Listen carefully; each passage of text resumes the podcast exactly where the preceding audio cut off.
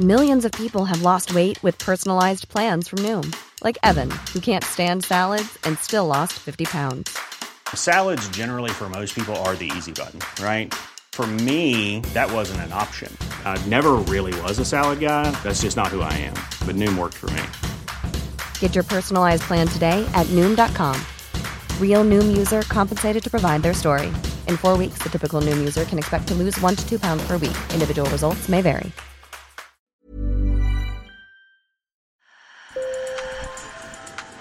Bonjour. Hello. Hola. Marhaba bikoum. Sur le fil. Le podcast d'actu de l'AFP.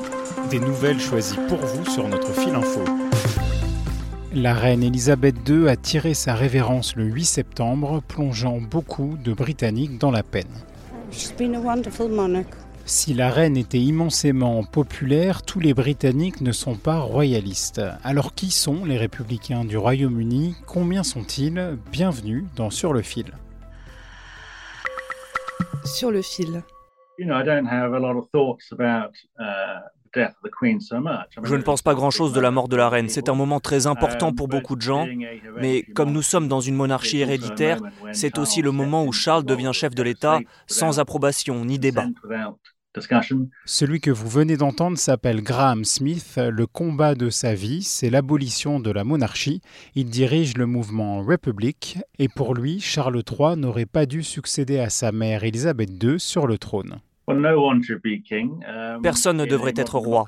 Dans une démocratie moderne, on ne devrait pas avoir de roi. Les individus devraient accéder à des positions d'autorité de manière démocratique ou méritocratique. Et un chef de l'État devrait être élu. C'est aussi simple que ça. Pourtant, la monarchie britannique est très populaire. En témoignent les dizaines de milliers de personnes qui se pressent pour rendre hommage à la reine depuis des jours et les sondages qui montrent un attachement à la royauté. Ce que vous voyez à la télévision cette semaine, cela ne reflète pas l'opinion des Britanniques. La plupart continuent à vivre leur vie. Ils ne comptent pas se rendre à Londres pour passer la nuit à faire la queue et voir le cercueil.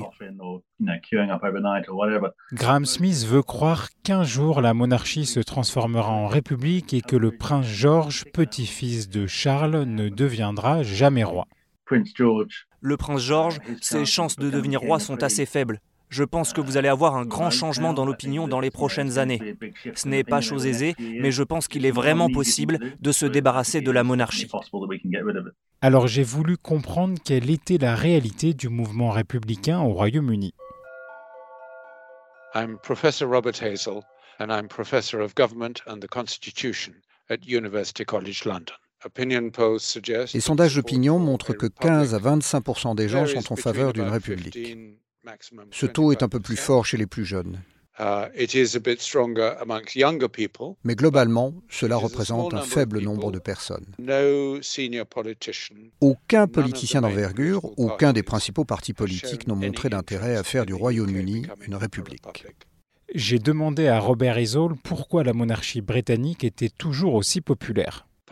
En partie parce que la monarchie est un pan de notre histoire, elle a plus de 1000 ans. Nous avons l'une des monarchies les plus anciennes au monde qui est profondément ancrée dans la tradition. Cela fait presque partie de notre psyché politique, de notre psyché nationale.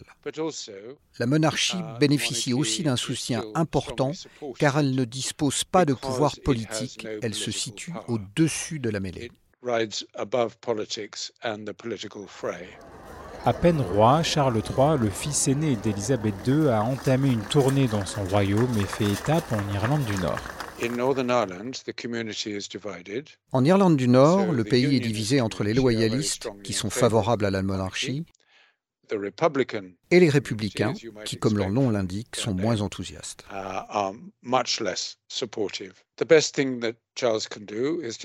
La meilleure chose que Charles puisse faire est de suivre le très bel exemple de sa mère.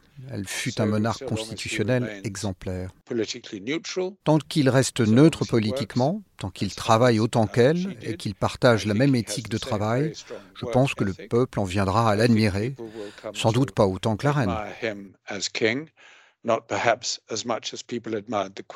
Pendant notre conversation, ce professeur a tenu à rappeler qu'en Europe occidentale, la monarchie britannique n'était pas la seule à jouir d'une telle popularité. Il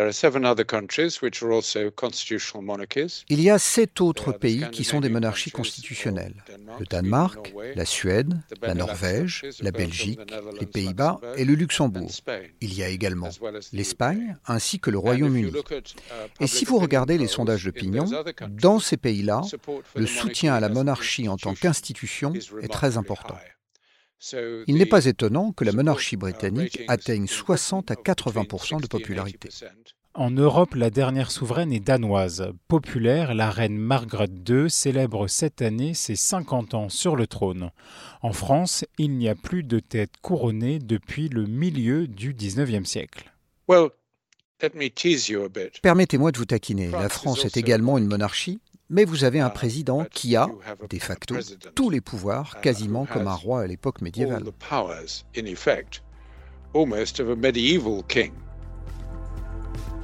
Sur le fil revient lundi. Merci de nous avoir écoutés. Et si vous aimez notre podcast, laissez-nous 5 étoiles sur votre application préférée. Bon week-end